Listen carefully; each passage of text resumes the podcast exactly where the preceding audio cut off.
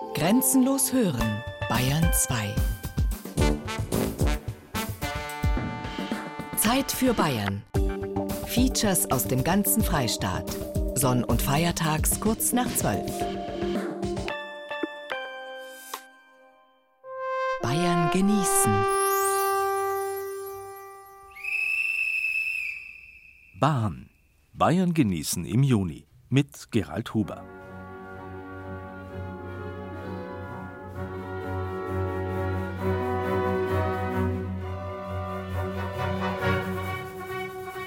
Bahn frei.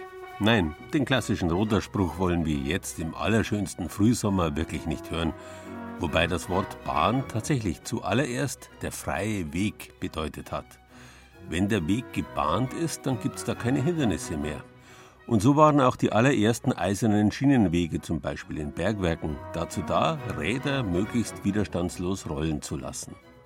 Später hat man das Wort auch für den Fahrweg der großen Dampflokomotiven über Land verwendet und schließlich hat man es im übertragenen Sinn gebraucht. Selbst dann, wenn die Bahn sowieso frei war, weil sie durch die Luft geführt hat, an einem Seil. Wir haben für die heutige Bayern genießen Ausgabe passend zur Ferien- und Ausflugszeit ein buntes Potpourri an bayerischen Bahngeschichten zusammengestellt. Das sind unsere Themen heute. Hinüber, Bayerns einziger Bahnhof ohne Gleisanschluss im niederbayerischen Wittibreuth. Hindurch, die Wiedergeburt der Mainschleifenbahn nach Volkach. Herauf die Eibsi-Seilbahn, höchste Baustelle Bayerns. Hinan Sonnenuntergangs- und Vollmondfahrten, die nostalgische Hochgradbahn im Allgäu. Herum die Skiroller- und Inlinerbahn im oberfränkischen Fichtelberg. Hinein Speisewagen einst und jetzt, ein Besuch im DB-Museum Nürnberg. Hinaus literarische Wanderung auf den Spuren eines oberpfälzischen Eisenbahnunglücks. In diesem Sinn und ohne winterliche Hintergedanken bahnfrei für eine vergnügliche Stunde Bayern genießen.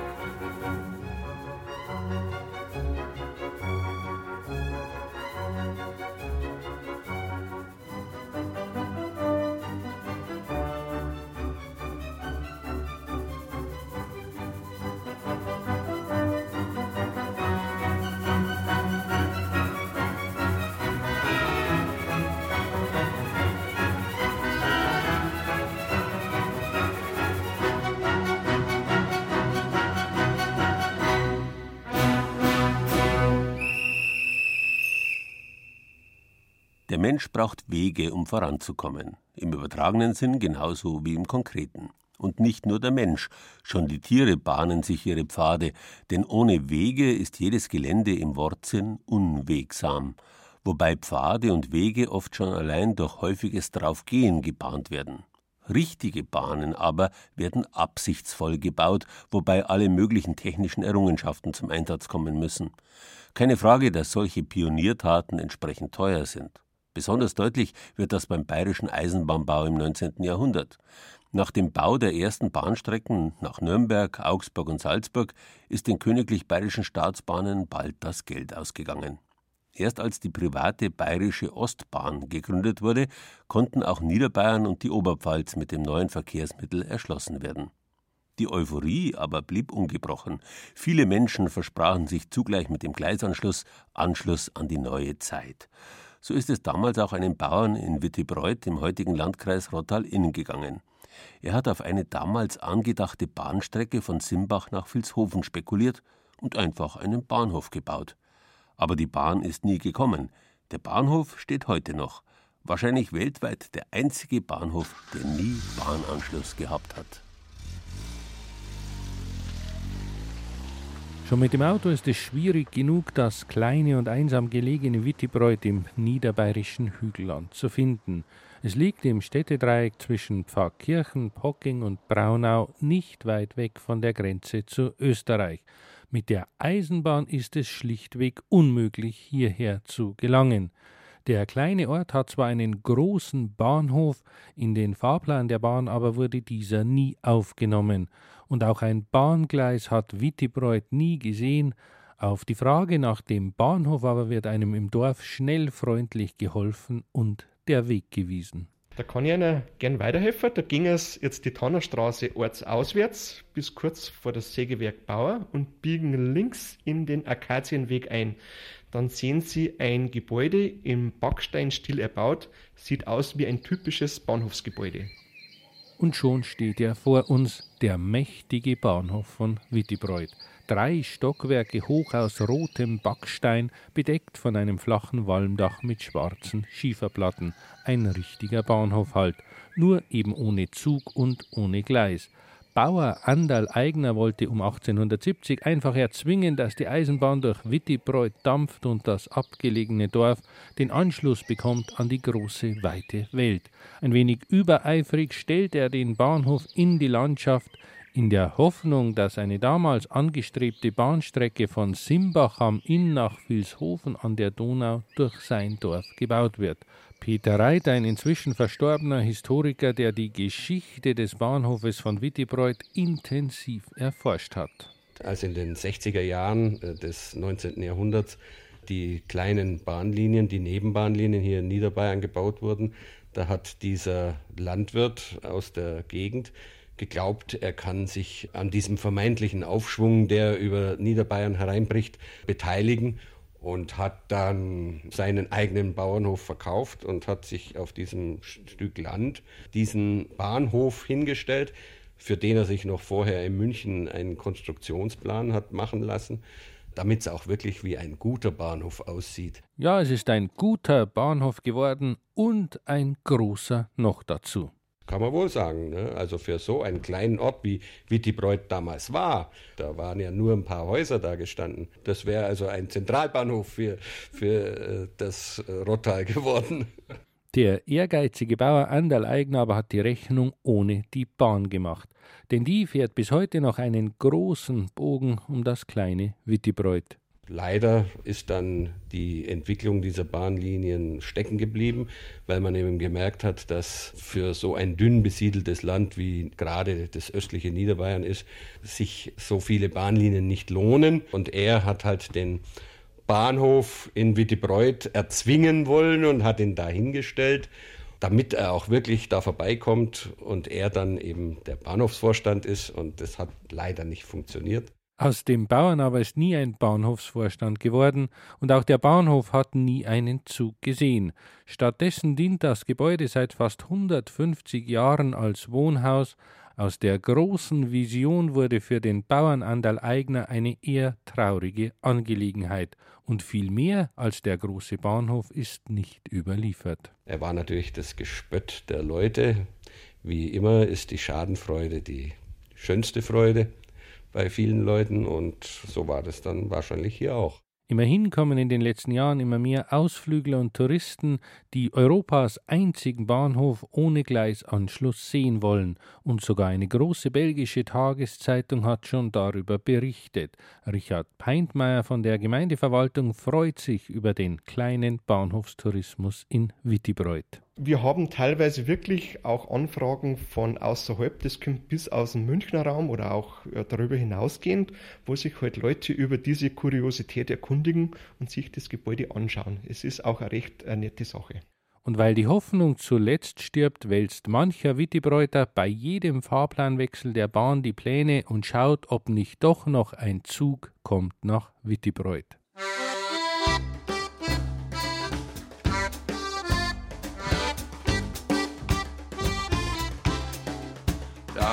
Bis im Zug, der Verspätung gehabt. Das ist mir wurscht, bei ihm Bettren flacke, dreh mich nochmal um und mach mein Eigel zu. Ja, halb bis im Zug, lass mir mein Ruhe.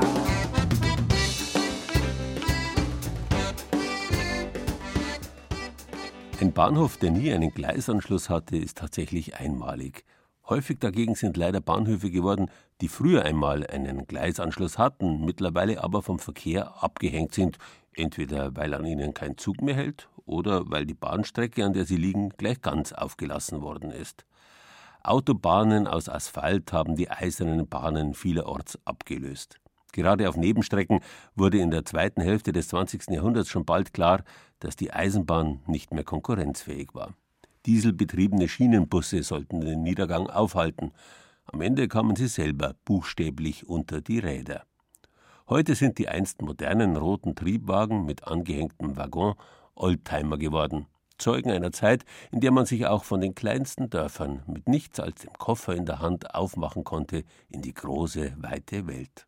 Mancherorts hat man sich gegen die Schließung von Eisenbahnstrecken gestemmt. Selten mit solchem Erfolg wie bei der sogenannten Mainschleifenbahn von Seligenstadt im Landkreis Würzburg nach Astheim bei Volkach im Landkreis Kitzingen. Die 1904 erbaute eingleisige Strecke wurde 1994 von der Bahn endgültig stillgelegt. Doch schon neun Jahre später, im September 2003, kam es zur Wiederauferstehung. Seitdem betreibt ein Verein die Mainschleifenbahn mit Erfolg, denn in Zeiten, in denen für Autofahrer die Alkoholbestimmungen immer strenger werden, gewinnt der seit Jahrzehnten spöttisch als Säuferbähnle titulierte Schienenbus immer mehr Kundschaft unter den Freunden des Volkacher Weins. Der Bahnhof in Astheim. Langsam setzt sich der rote Uerdinger Schienenbus in Bewegung und rollt über einen unbeschrankten Bahnübergang.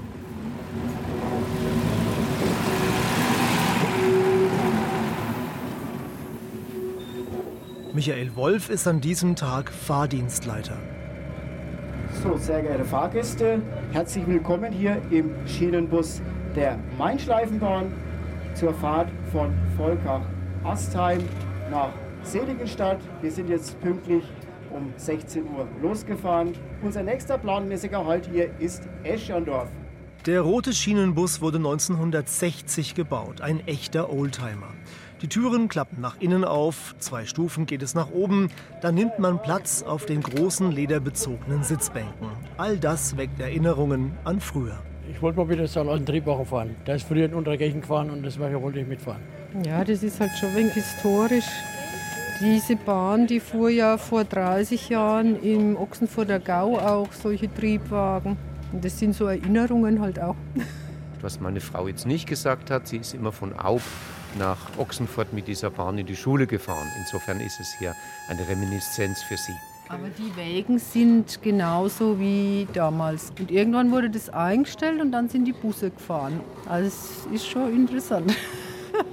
Vorne im offenen Steuerstand mit den Kurbeln und alten Drehschaltern sitzt Marcel Xenger, ein junger Mann aus Nürnberg. Man kann ihm über die Schulter schauen. Zug fahren, das ist sein Hobby. Ich bin promovierter Chemiker und bin als Prozessingenieur in der Halbleiterindustrie aktiv. Also ich habe mit der Eisenbahn beruflich nichts zu tun.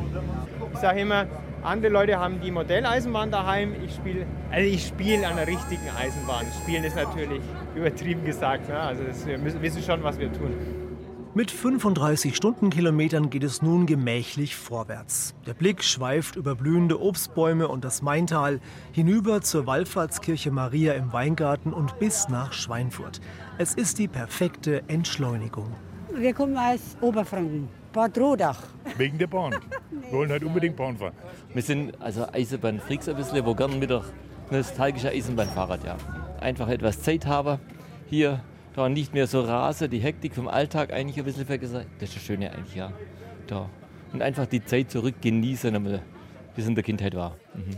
Am Bahnübergang vor dem Haltepunkt Eisenheim stehen drei Leute mit Kameras. Marcel Xenger kennt das schon. Viele Fotografen versuchen natürlich, die, die Landschaft dann auch mit dem alten Zug in Einklang zu bringen. Weil bayernweit gibt es, soweit ich das weiß, noch genau drei dieser Schienenbusse.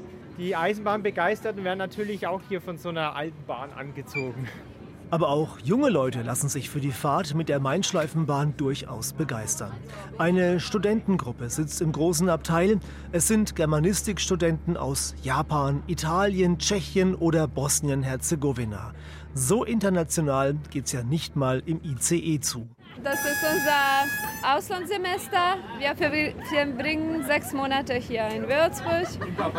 Es ist schon interessant. Man hat einen schönen Blick auf die Natur und es ist tatsächlich fantastisch. Ja, es ist etwas, das man kann nicht jeden Tag sehen und ja, sehr speziell, glaube ich. Ja, das Schöne ist, dass man eben hier das Lachen der Fahrgäste in den Gesichtern, also die Freude an der Landschaft, die man hier hat, kann man halt dann mit den Fahrgästen teilen. Nur die Autofahrer kommen der Mainschleifenbahn immer wieder in die Quere, wenn sie an einem der vier unbeschrankten Bahnübergänge das rote Haltesignal einfach ignorieren. Dieser Leichtsinn, warnt Marcel Xenger, kann tödlich enden, wenn der Schienenbus plötzlich von der Seite auftaucht über 30 Tonnen, die auf Kopfhöhe, man muss sich ja nur mal die Position der Puffer anschauen, die auf Kopfhöhe ins Fahrzeug einschlägt. Also jeder Autofahrer ist da gut beraten, bei rotem Blinklicht am Bahnübergang entsprechend anzuhalten und zu warten, bis der Zug vorbei ist. Nach 25 Minuten und drei Haltestellen erreicht der rote Schienenbus Seligenstadt den Endhaltepunkt. Für den Förderverein Mainschleifenbahn ist es inzwischen die 13. Saison. Der rote Schienenbus ist längst eine touristische Attraktion an der Volkerer Mainschleife.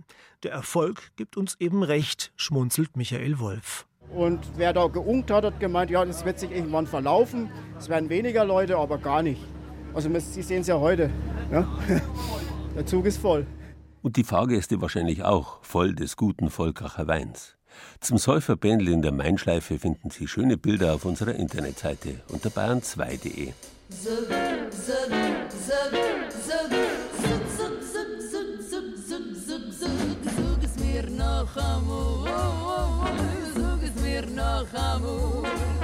ich bin gern zu Herren, die schöne Wörter für dich. noch amor, oh, oh, oh,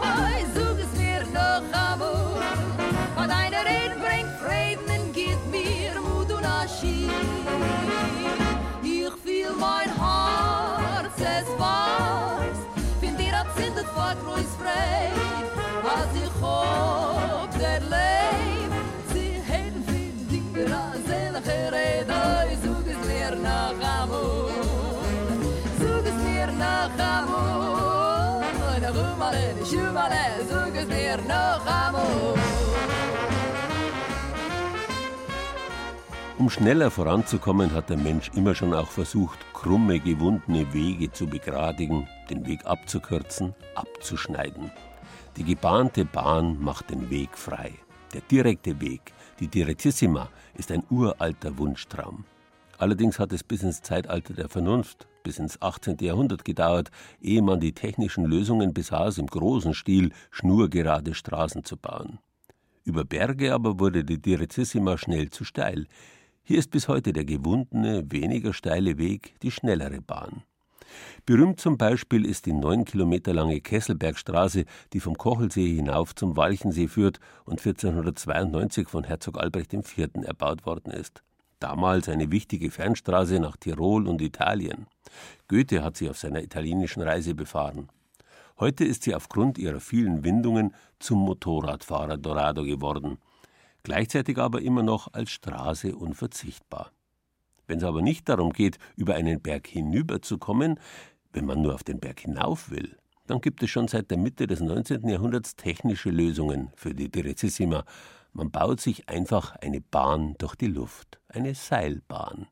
Sie ist konstruktionsbedingt schnurgerade und kürzt ehemals stundenlange Anstiege auf wenige Minuten Bergfahrt ab. So richtig rentiert haben sich solche Seilbahnen allerdings erst im 20. Jahrhundert, als der Tourismus über die Berge hereingebrochen ist. 1928 etwa wurde die Seilbahn auf den 1613 Meter hohen Predigtstuhl bei Reichenhall eröffnet. Sie ist heute die älteste im Original erhaltene Kabinenseilbahn der Welt. Zur gleichen Zeit hat man auf die 3000 Meter hohe Zugspitze die beiden Zugspitzbahnen gebaut. Bodengebundene Zahnradbahnen. Erst 1961 gab es die technischen Möglichkeiten, direkt zum Gipfel der Zugspitze eine Seilbahn zu verwirklichen. Die Eibsee-Seilbahn, eine technische Meisterleistung. Nächstes Jahr soll sie durch eine weltweit einzigartige Pendelseilbahn ersetzt werden. Doch auch in ihrer letzten Saison ist eine Fahrt mit der alten Dame immer noch ein Erlebnis. Peter Langer hat gerade den Sicherheitsbügel am Eingang der Gondelkabine geschlossen und beide Schiebetüren mit einem kräftigen Ruck zugezogen. 33 sind es, die wir da drin haben jetzt, ja. Gangen und mehrere, oder? Gangen und mehrere, ja. Maximum waren früher mal 44 Personen. Mittlerweile fahren wir meistens so zwischen 38 und 40. Gerade der Sonnengast ist natürlich ein bisschen anspruchsvoller geworden, zahlt viel Geld, mag dann nicht so eingequetscht sein. Es schaukelt jetzt dann gleich ein bisschen, es ruckelt jetzt dann gleich ein bisschen. Die Bahn passiert die erste von zwei Stützen. Die Reaktion der Fahrgäste fast immer gleich.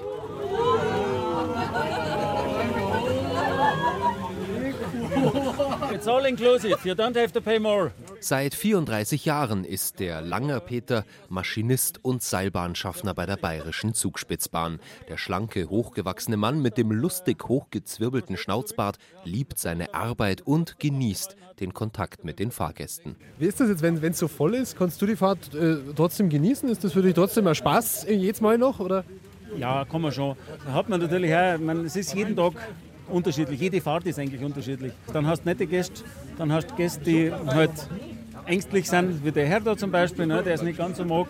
Äh, dann sind welche dabei. Äh, haben Sie nicht noch drei Stützen? Das ist so richtig toll. Also es ist Die Stütze. also normalerweise war es das jetzt mit diesen zwei Stützen. Sollte noch eine dritte kommen, dann haben wir uns verfahren. Wir sind schon da jetzt. Ja. Bitte, wir müssen fahren. Hilft nichts. Du hast Gäste noch am Berg, die dringend runter müssen. Ja, verstanden. Rund zehn Minuten hat die Fahrt gedauert. Normalerweise würde die Gondel jetzt erst in einer halben Stunde wieder abfahren, aber zwei Statiker müssen von Deutschlands höchster Baustelle dringend wieder hinunter ins Tal. Es geht also sofort wieder hinab. Von der alten Dame sprechen die Mitarbeiter der Zugspitzbahn fast ein wenig ehrfürchtig, wenn es um die Eibseeseilbahn geht. Dass bald die neue Seilbahn Zugspitze in Betrieb gehen wird, sieht der Langerpeter mit einem weinenden und einem lachenden Auge. Schade, dass die alte Bahn dann nichts mehr wert ist, sagt der 57-Jährige. Auf die neue freut er sich aber auch. Das Wetter klart etwas auf und plötzlich kann man doch den grandiosen Blick ins Tal genießen. Gibt es für dich eine Stelle, wo dir das Herz aufgeht, wo du sagst, das ist einfach der sensationellste Blick überhaupt? Der Blick auf den Eibsee auf alle Fälle. Also das ist nach wie vor, ja, das schlechthin. Wir können es Gott sei Dank noch genießen, auch, schon, auch nach so vielen Jahren noch. Äh, Herrgott hat das erstes Jahr das Bayernland erschaffen und hat sich gedacht, ach, dass die in den Malediven drunten auch noch was haben, dann machen wir die Malediven halt noch so wie den Eibsee, weil ja eben diese ganzen hellgrünen und, und dunkelblauen Flecken da mit drin sind. Also das hat schon so ein bisschen Karibik-Flair oft. Die Talstation ist in Sicht. Zwei super Fahrten, rauf und runter, ruckzuck. Dankeschön, Peter. Gerne. immer, immer wieder, mit der neuen Bahn dann vielleicht auch. Unten wartet schon mein nächster Interviewgast, Peter Huber, der technische Vorstand der Bayerischen Zugspitzbahn. Bei ihm dreht sich im Moment alles um den Bau der neuen Seilbahn. Ein Mammutprojekt, 50 Millionen Euro teuer, mehr Komfort vor, während und nach der Berg- und Talfahrt soll sie bieten. Es gibt ein ganzes Paket hierzu. Das geht los beim behindertengerechten modernen Zugang. Dann die Kabine selbst wird was Besonderes werden. Wir werden eine großflächige Verglasung auf allen Panoramaflächen rundherum haben, die fast bis zum Boden gehen wird, sodass auch die Kleinen rausschauen können und die Großen. Und deswegen werden diese Scheiben im Aussichtsbereich geheizt werden, sodass der Gast auch bei widrigen Witterungsverhältnissen äh, die Berge sehen kann und unsere Landschaft genießen kann. Das geht an der Bergstation weiter, behindertengerechte Aufzüge und natürlich die Kapazität, die mehr als verdoppelt wird, führt dazu, dass hoffentlich die Wartezeiten weniger werden wie in den letzten Jahren. Jetzt äh, haben Sie die Bergstation gerade angesprochen. Dann erwartet einen nicht mehr der Betonbau, sondern auch dann wird es schon hell und lichtdurchflutet. Ja, die neue Bergstation ist sehr großflächig äh, verglast. Beobachten, rausschauen und die Berge genießen. Eineinhalb Jahre wird das noch dauern und bis dahin wird die alte Dame Eibseeseilbahn die Gäste weiter verzaubern. Diese Amerikanerin ist begeistert. Sie ist schon einmal mit einer Seilbahn gefahren, sagt sie, allerdings in der Schweiz. Da habe es wesentlich mehr gerumpelt. Oh, it was amazing. Yes, the view. It was so smooth going up. It was just beautiful. Okay, but I've done the one in Switzerland, and it was. This was much smoother. Ja, war sehr schön. Ja, ich genieße jede Fahrt mit der Seilbahn, egal wo. Endlich bin ich einmal oben gewesen. Wir haben seit vielen Jahren wollte ich hinauffahren und heute ist es gelungen. Ich habe gefilmt, weil ich Vortragsfilme mache und da werde ich mit Begeisterung diesen Teil hier zeigen. Auf den Bergen wohnt die Freiheit. Auf den Bergen ist es jetzt bequem. Man kann sogar mit der Bahn fahren und braucht nicht mehr zu Fuß aufgehen. Auf unserer Internetseite unter bayern2.de finden Sie eine Bilderstrecke rund um die Seilbahn auf den höchsten Berg Bayerns.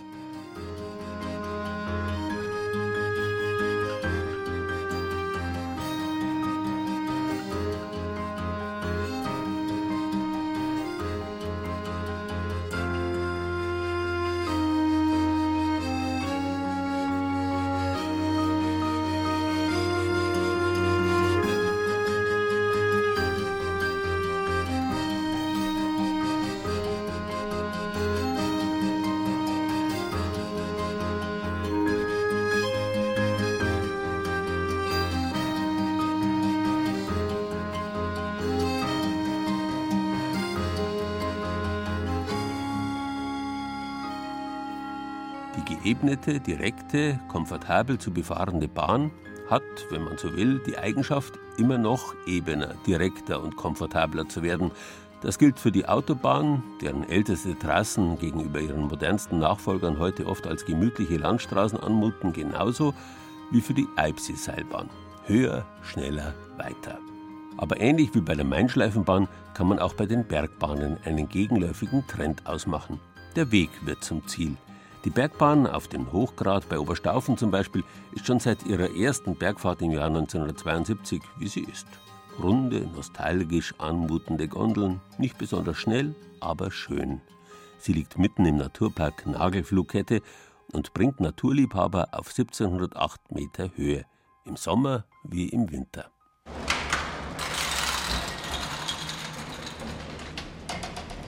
Der kleine Bruno steigt mit seinem Bruder und seinem Vater aus einer Gondel. Die Berg- und die Talfahrt mit der Hochgradbahn, das war für ihn ein Erlebnis. Es war gut, aber Kutti und ich haben ein bisschen Schiss gekriegt beim ersten Mal. weil das war uns jetzt bisher noch nicht so geheuer. Wir hatten jetzt bisher eigentlich nur noch so richtig große Gondeln, wo dann halt auch zehn drin sein können. Und wir haben gedacht, da können nur zwei drin sitzen. Ja, weil da ja nur so zwei Sitzsteige waren. Glücklicherweise war dann doch Platz für vier. Alle haben zusammen in eine Gondel gepasst und der Papa konnte seinen beiden Söhnen leicht die Bedenken nehmen. Wir haben festgestellt, die Bahn ist ein Jahr jünger als der Papa und der Papa ist auch noch gut in Schuss. Ja, dann ging's. Seit 43 Jahren läuft die Bahn jetzt schon, ohne dass es ein einziges Mal einen Unfall gegeben hat, sagt Rudolf Eberle. Er ist der Betriebsleiter der Bahn und schätzt sie sehr. Die Bahn wurde 1973 gebaut, war dazu mal eine super moderne Bahn, sage ich jetzt einmal. Läuft heute noch problemlos. Die Türen werden von uns händisch geschlossen. Es ist bei uns auch noch so, dass wir mit dem Gast Kontakt haben. Ist bei den neuen Anlagen nicht mehr so. Und es gibt ein Fenster rundum, ist natürlich Glas, so halbrunde gelbe Kabinen. Wer die ein bisschen wie Raumstationen aussehenden Bergbahnen an anderen Orten kennt, der fühlt sich beim Anblick der Gondeln wie in eine andere Zeit versetzt. Uwe Sanner bedient die Bahn und seiner Erfahrung nach finden die Gäste für die Optik oft einfallsreiche Beschreibungen. Wie Trappi-Material in dem Sinne. Ja, wir hatten schon mal einen Gast hier gehabt, der hat gesagt, oh, die sehen ja aus wie die alten Telefonzellen in der ehemaligen DDR. Und da habe ich gesagt, wenn du noch so einen Spruch losfährst, läufst du zu Fuß hoch. Auf die Hochgradbahn lässt Uwe Sanner eben nichts kommen. Technisch gesehen ist die Bahn zwar auf dem etwas veralteten Stand von vor 40 Jahren, für die Mitarbeiter kann das aber von Vorteil sein, sagt der stellvertretende Betriebsleiter Steffen Lang. Also man ist insofern überrascht, dass bestimmte Dinge einfach anscheinend nie kaputt gehen. Manchmal sage ich immer zu meinen Jungs, äh, es gibt nichts, das man nicht mit einem großen Hammer einfach wieder reparieren kann hier. Und es ist halt ruckzuck einmal gewartet, es ist ruckzuck schnell mal repariert, wenn doch einmal irgendwo ein Seil abgeht oder also ist von der Handhabung her relativ einfach halt alles. Ja. Auch die Gäste schätzen das Einfache an der Hochgradbahn. Nett, weil es doch eine recht kleine Schuhschachtel ist. Ganz putzig. Sehr schön, weil es sehr nostalgisch, ja? finde ich gut. Passt zu der, zu der Geografie hier. Ja, mit der Familie sind wir früher häufig hergekommen und war immer sehr schön. Wer die Bahn von seiner allerschönsten Seite erleben will, der kann einmal im Monat eine Sonnenaufgangsfahrt genießen. Bei Vollmond ist die Bahn bei schönem Wetter bis spät abends in Betrieb und im Sommer ist jeden Dienstagabend Sonnenuntergangsfahrt angesagt. Betriebsleiter Rudolf Eberle. Ein Sonnenuntergang, ich glaube, das ist immer was Besonderes.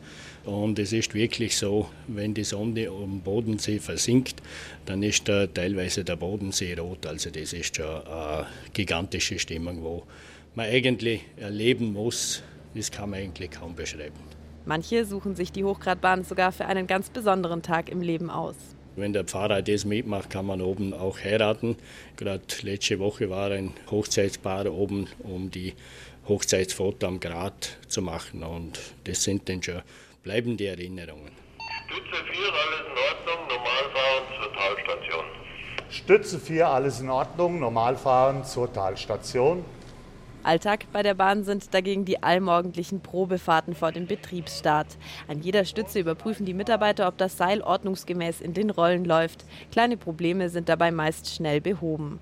Dieses Jahr war am Seilbahntragseil erstmals ein größerer Eingriff nötig. Das ist eigentlich außer gewöhnlich, dass ein Seil wirklich 43 Jahre hält. Und das war jetzt der Fall. Und da haben wir im April jetzt das neue Seil aufgelegt. Und es ist eigentlich nicht allzu kompliziert, wenn man weiß, wie man es macht. Aber es gibt auch schon Fachleute, wo dabei sein müssen, weil doch ziemliche Kräfte mitspielen bei so einem Seil. Ob das Seil in 40 Jahren noch einmal ausgetauscht wird oder ob die Bahn eines Tages für immer stillstehen wird, das ist noch nicht absehbar. Sicher ist nur, sie soll so lang wie möglich erhalten bleiben. So als Nostalgiebahn versuchen wir natürlich schon die nächsten Jahre, äh, diese Bahn in einem Top-Zustand zu erhalten. Die wird sicher so alt wie ich. Also bis ich in Pension gehe, denke, läuft die immer noch. Wer jetzt gespannt ist, wie die alten Gondeln der Hochgradbahn aussehen, auf unserer Internetseite unter bayern2.de gibt es eine Bildergalerie. Die Bahn ist zu sehen und natürlich auch die schöne Aussicht von der rund 1700 Meter hohen Bergstation auf dem Hochgrad bei Oberstaufen.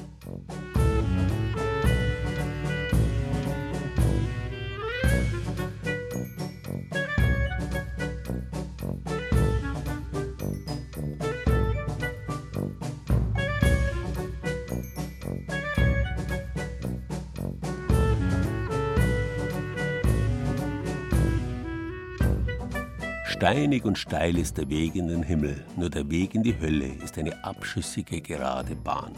Stimmt das nicht nur im übertragenen Sinn? Stimmt das heute noch? Stimmt es vielleicht mehr denn je in Zeiten, in denen wir alle steilen und steinigen Steige durch bequeme Bahnen ersetzen? Gott sei Dank gibt es noch Leute, die nicht immer den bequemsten Weg nehmen, sondern sich auch noch anstrengen wollen. Doch auch für solche gibt es mittlerweile Bahnen, wie die, die wir nun vorstellen die einzige ihrer Art in Oberfranken. Viele Menschen nehmen deshalb auch einen weiten Anfahrtsweg in Kauf nach Neubau im Landkreis Bayreuth, mitten im Fichtelgebirge. Und das, obwohl diese Bahn Bewegung verlangt von ihren Besuchern. Sie möchte erfahren und erlaufen werden. Es handelt sich um eine Skirollerbahn. Am besten fängt man an mit der 2-1er Skating-Technik. Das heißt, auf jedes zweite Bein wird geschoben auf dem linken Ski zum Beispiel gehen die Arme hoch und auf dem rechten gehen sie wieder runter und schieben dabei an. Wenn ich hinfalle, tut schon arg weh, mehr als auf dem Schnee, oder? Ja, wenn man, wenn man hinfällt, tut schon arg weh. Man sollte eigentlich nicht hinfallen auf der Straße. So, jetzt gehen Sie mal auf die Loipe, würde ich sagen im Winter, und jetzt geht es auf die Rollerbahn. Sie fangen an, einmal Schub, damit Sie etwas Geschwindigkeit haben. Oberkörper bleibt vorne, und jetzt links den Ski laufen lassen und rechts, ja so, rechts anschieben, gut so und links und links. Ja, haben Sie sehr gut gemacht. Einwandfrei. Nur mit dem Bremsen ist noch schwierig ein bisschen. Ja, mit dem Bremsen ist etwas schwierig. Man kann schon bremsen, wenn man längere Zeit fährt, aber nur gering, sage ich einmal. Die Skiroller, auf denen ich stehe, sind nur so breit wie ein Schokoriegel und ragen vorne und hinten etwa 20 cm über meinen Spezialschuh hinaus. Am Anfang und Ende ist je eine kleine Rolle angebracht. Weil nur die Vorderkante des Schuhs fixiert ist, fühle ich mich wie eine Kuh auf dem Eis. Zum Glück bekomme ich lange Skistöcke in jede Hand und Edgar Eckert stützt mich am Rücken. So schaffe ich es, einige Meter der Skirollerbahn zu bezwingen. Die Bahn ist also so angelegt, dass sie eine leichte Schleife hat und eine schwerere Schleife. Sie ist insgesamt 2,5 Kilometer lang und äh, für den Nachwuchs hat sie alles, was man braucht. Seit fünf Jahren ist die Rollerbahn Stolz, Zentrum und eine der Grundlagen für den Erfolg der Langläufer, Biathleten und nordischen Kombinierer des SC Neubau. Sie schlängelt sich auf rund 800 Meter Höhe durch Fichten und Tannen und erlaubt immer wieder herrliche Blicke ins Tal. Im Winter wird die Asphaltbahn zur ziemlich schneesicheren Nachtloipe. Am Wegesrand stehen Flutlichter und Schneemaschinen. Kein Luxus, sondern Notwendigkeit fürs Training. Im Sommer steigen die jungen Sportler sowie Felix und Lorenz auf Rollen um. Das ist einfach schön, weil man da keine Bremse hat, muss man nicht immer seinen Fuß hochheben.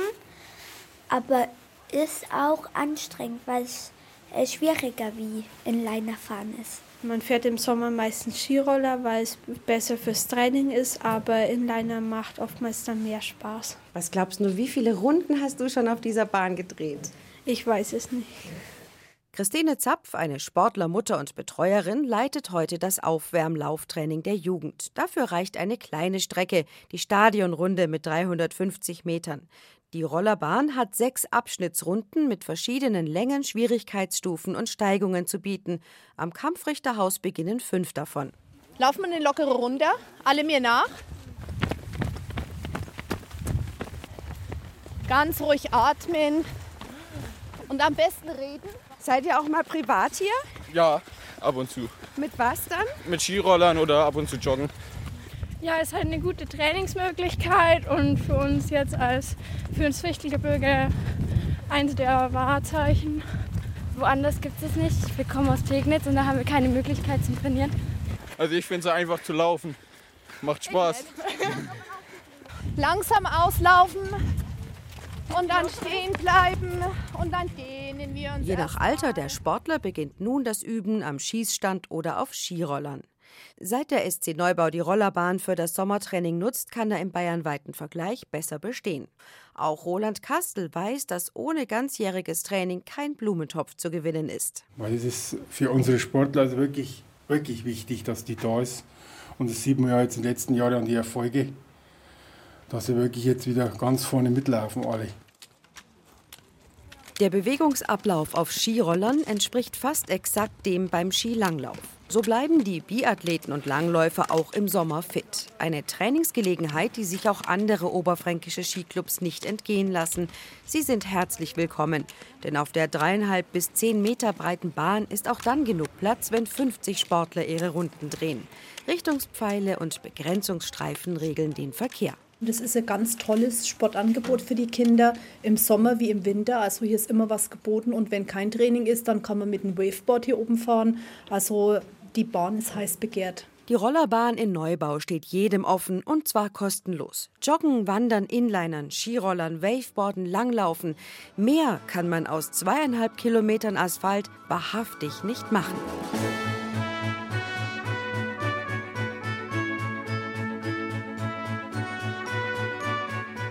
Man kann, aber man muss sich nicht anstrengen im hohen Fichtelgebirge. Was Sie rund um Neubau sonst noch erleben können, finden Sie auf unserer Internetseite unter bayern2.de.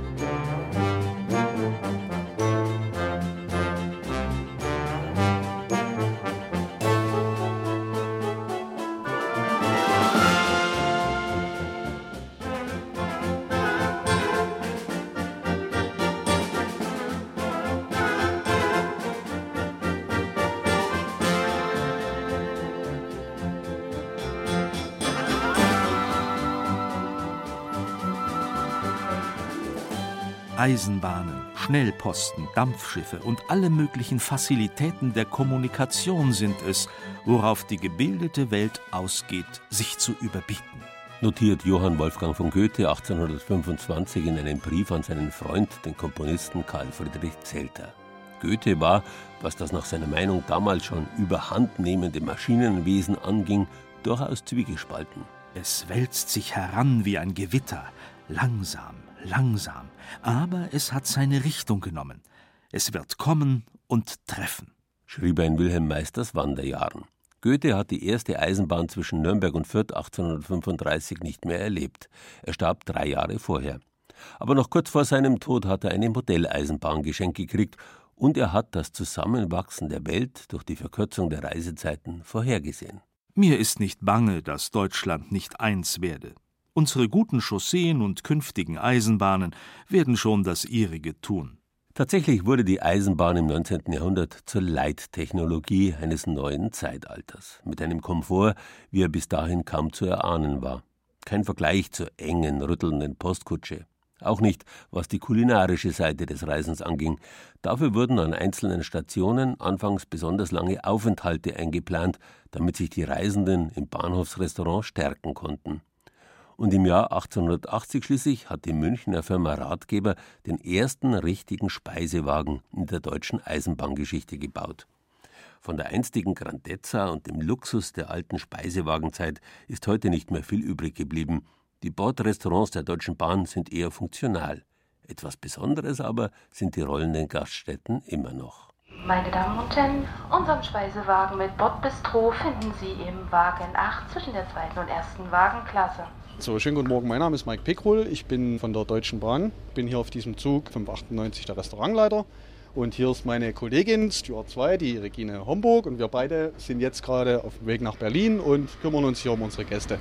Die Tische sind hübsch weiß gedeckt, der Service freundlich und das Angebot? Beim Frühstück gibt es einen ganz leckeren Frühstücksburger im Moment gerade. Das ist ein Kräuteromelett, da ist Speck dabei, eine richtig leckere Soße noch. Wir bieten natürlich aber auch für unsere Gäste äh, zum Beispiel Knuspermüsli, Schokolade mit frischem Joghurt an oder Pfannkuchen. Natürlich noch schön Kaffee dazu. Rausgucken, eine feine Sache. Sind das Kostverächter, die dann sagen? Also ich nehme meine Essen immer selbst mit. Ich trinke aber zu mal was im Speisewagen, aber in der Regel normalerweise eher nicht. Ich brauche das nicht. Ich habe dabei, was ich brauche und dann ist mir sonst, sonst zu teuer. Das Haferl-Café für 2,90 Euro, ein Croissant 1,40 und die Hauptgerichte zwischen 9 und 15 Euro. Das sind keine übertriebenen Preise. Und viele der Fahrgäste schätzen auch die Unterbrechung auf langen Fahrten. Wir fahren ganz nach Norden, in den Norden und da muss man unterwegs was essen. Und das schmeckt auch gut. Also wir sind immer sehr zufrieden gewesen. Ich gehe sehr selten in den Speisewagen. Ursache ist, weil immer dann, wenn ich ihn gerne hätte, er nicht da ist oder irgendwas nicht funktioniert. Da steht Ersatzbewirtschaftung wird gestellt, kein Speisewagen in dem Zug. Zum Glück haben wir auf dem Viktualienmarkt Suppe gegessen. Vorsorge ist oft besser, denn wer weiß, was der Bahn dazwischen kommt. Für manche ist der Speisewagen allerdings manchmal der letzte Zufluchtsort wenn ich unterwegs bin und der Zug ist gekrachte voll. Dann ziehe ich mich zurück in Speisewagen, trinke alle Ruhe meinen Tee und fahre da ruhig und gediegen an mein Ziel. Heutzutage darf man im Speisewagen auch nur ein Getränk bestellen. Das kulinarische Angebot reicht von Nudelsalat, thailändisch, gluten- und laktosefrei, über Putenrahmgulasch bis zur geschmorten Schweinebacke und verschiedenen Eintöpfen. Alles aus der Bordküche? Ja, in der Küche ist alles, was in der normalen Küche auch drin ist. Also ich sage jetzt mal eher Gastronomie, nicht in der Haushaltsküche. Wir haben hier zum Beispiel Kombidämpfer, weil unser Essen hier, das wird in Großküchen vorbereitet, wird dann abgepackt hygienisch in sogenannte Vakuumierbeutel und warm gemacht und dann für unsere Gäste auf Tellern angerichtet und draußen im Bordrestaurant bzw. im Bistro serviert.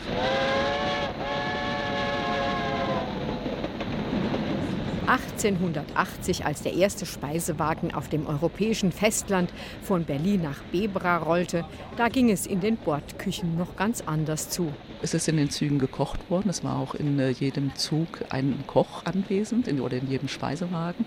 Und man hat dort auch das Essen frisch zubereitet. Das heißt, es gab Personal, das Kartoffeln geschält hat, Gemüse geschnitten hat und so weiter. Die Gäste genossen die vorbeiziehende Landschaft. Das Personal hat das Silber geputzt und die Kristallgläser poliert. Aus dieser Zeit existieren nur noch Schwarz-Weiß-Aufnahmen, die uns Kuratorin Ursula Bartelsheim tief unten im Archivkeller des Deutschen Bahnmuseums in Nürnberg zeigt.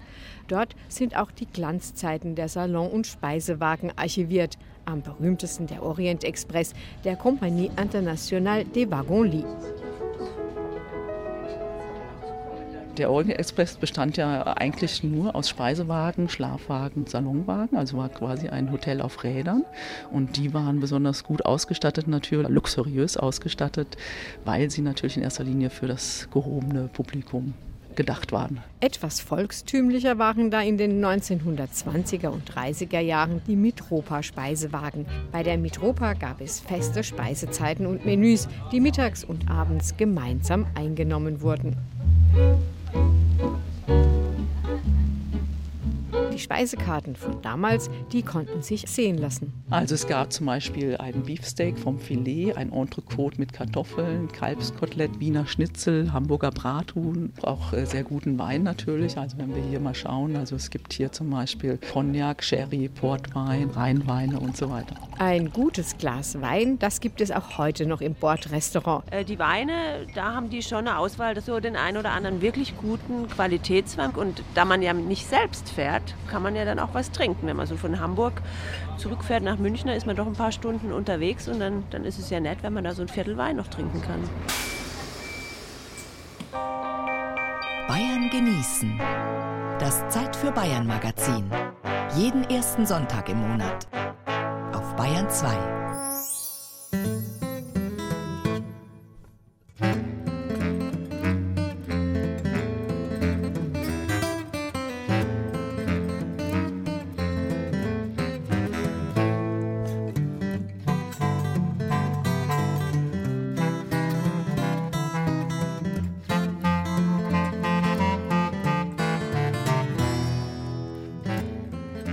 Gleise keine Bahn.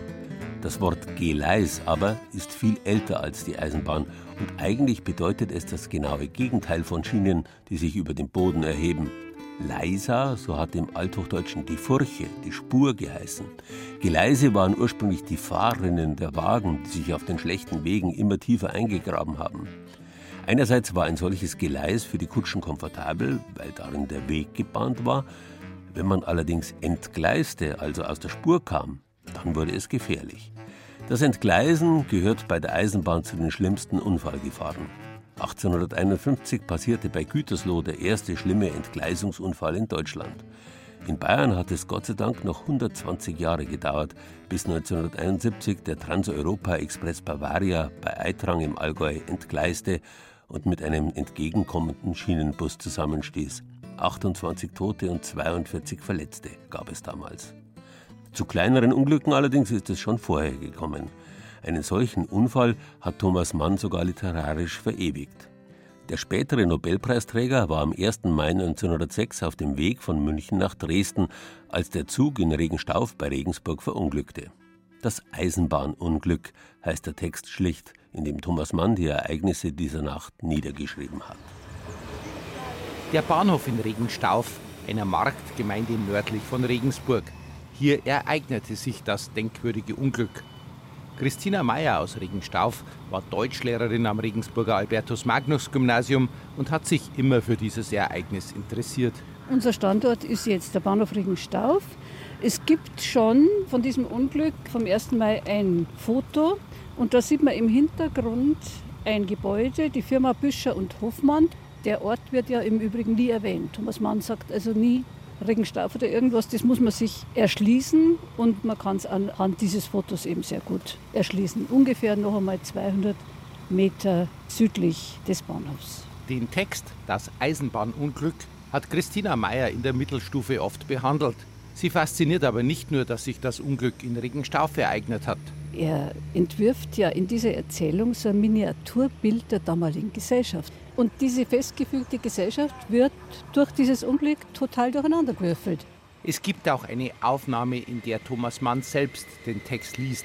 Es war eine gemächliche Fahrt in der ersten Klasse, bis ein bösartiger Stoß den Zug erschütterte und die Wagen zu schlenkern anfingen. Ich dachte etwas sehr Einfaches, aber ich dachte es konzentriert und ausschließlich. Ich dachte, das geht nicht gut, das geht nicht gut, das geht keinesfalls gut. Gestorben ist niemand bei diesem Unglück, aber es herrschte natürlich ein heilloses Durcheinander, alle liefen ins Freie. Nicht umsonst hatte der Stoß in sich so abscheulich gekracht. Dort war eine Trümmerwüste. Man sah ihre Ränder, wenn man sich näherte, und die kleinen Laternen der Schaffner irrten darüber hin. Dann die Nachricht, der Gepäckwagen ist zerstört. Es ist die Sorge um die wertvollen Manuskripte, von denen es keine Abschrift gibt, die den Autor in Angstzustände versetzt. Ich fragte einen jungen Menschen, der frisch, wichtig und angeregt von der Trümmerwüste kam, nach dem großen Gepäck. Ja, mein Herr, das weiß niemand nicht, wie es da ausschaut. Und sein Ton bedeutete mir, dass ich froh sein solle, mit heilen Gliedern davongekommen zu sein. Die Räumungsarbeiten müssen es zeigen. Da stand ich. Ganz für mich allein stand ich in der Nacht zwischen den Schienensträngen und prüfte mein Herz. Räumungsarbeiten. Es sollten Räumungsarbeiten mit meinem Manuskript vorgenommen werden. Zerstört also, zerfetzt, zerquetscht wahrscheinlich. Doch zum Glück ist der Koffer von Thomas Mann unbeschädigt geblieben. Die Manuskripte blieben erhalten. Und nach einem kleinen Aufenthalt in Regenstauf ging die Reise nach Dresden weiter. Man hatte telegrafiert und alle Schritte getan. Ein Hilfszug aus Regensburg dampfte behutsam in die Station und große Gasleuchtapparate mit Reflektoren wurden an der Trümmerstätte aufgestellt. Wir Passagiere wurden nun ausquartiert und angewiesen, im Stationshäuschen unserer Weiterbeförderung zu harren. Und abermals nach einer Stunde war alles aufs Geratewohl in einem Extrazuge verstaut. Christina Meyer hat die Geschichte dieses Textes in der Ortschronik von Regenstauf niedergeschrieben. Als in Regenstauf das Bahnhofsareal neu gestaltet, aus der Über eine Unterführung wurde, hat sie angeregt, eine Gedenktafel anzubringen. Ich finde es einfach toll. Darum habe ich es ja auch angeregt. Da habe ich gesagt, Menschenskind, da hat jemand wirklich das Eisenbahnunglück beschrieben. Das muss man doch würdigen. Ja? Und dann kam das dann auch. Regenstauf hat aber nicht nur eine Gedenktafel für Thomas Mann zu bieten. In Regenstauf lockt die romantische Burg Stockenfels, das Valentinsbad am Regen und eine idyllische Radstrecke am Regen entlang über Ramspau nach Marienthal. Informationen dazu gibt's auf unserer Internetseite unter bayern2.de.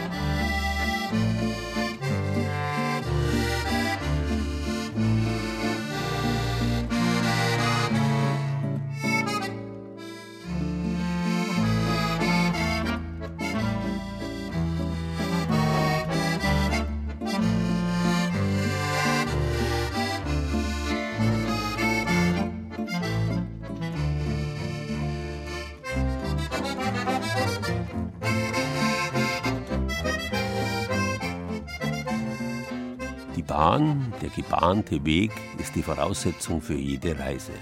In der Reise steckt die uralte indoeuropäische Wurzel ri oder rei, die so viel heißt wie hervorbrechen. Sie steckt auch in Lateinisch uriri, das sich erheben, aufstehen, aufbrechen bedeutet, genauso wie in unserem Wort rieseln. Wenn Sand oder Flüssigkeiten in Bewegung geraten, dann rieseln sie. Auf ebener Bahn reist man, wie wir heute schon öfter gesagt haben, bequem.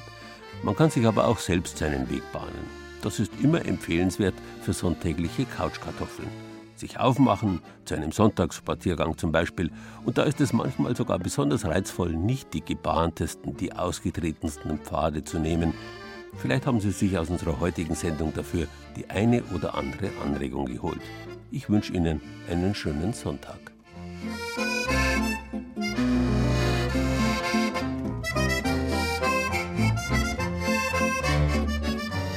Bahn. Das war Bayern genießen im Juni mit Gerald Huber und Beiträgen aus den sieben bayerischen Regierungsbezirken. Harald Mitterer aus dem Studio Ostbayern hat uns zu Bayerns einzigem Bahnhof ohne Gleisanschluss geführt. Jürgen Gläser aus dem Studio Mainfranken nahm uns mit auf eine Fahrt mit der Mainschleifenbahn. Elmar Volz aus der Redaktion Oberbayern ist mit der Eibsee-Seilbahn auf die Zugspitze gefahren. Den Beitrag über die nostalgische Hochgradbahn im Allgäu machte Viktoria Wagensommer aus der Schwabenredaktion. Die Skiroller- und Inlinerbahn im oberfränkischen Fichtelberg hat Anja Bischoff vom Studio Franken ausprobiert. Hannelore Fiskus, ebenfalls aus dem Studio Franken, machte den Beitrag über die große Geschichte der Speisewaren. Und Thomas Muckenthaler aus dem Studio Ostbayern ist auf den Spuren des historischen Eisenbahnunglücks bei Regensburg gewandert. Ton und Technik Brigitte Xenger, Redaktion Gerald Huber.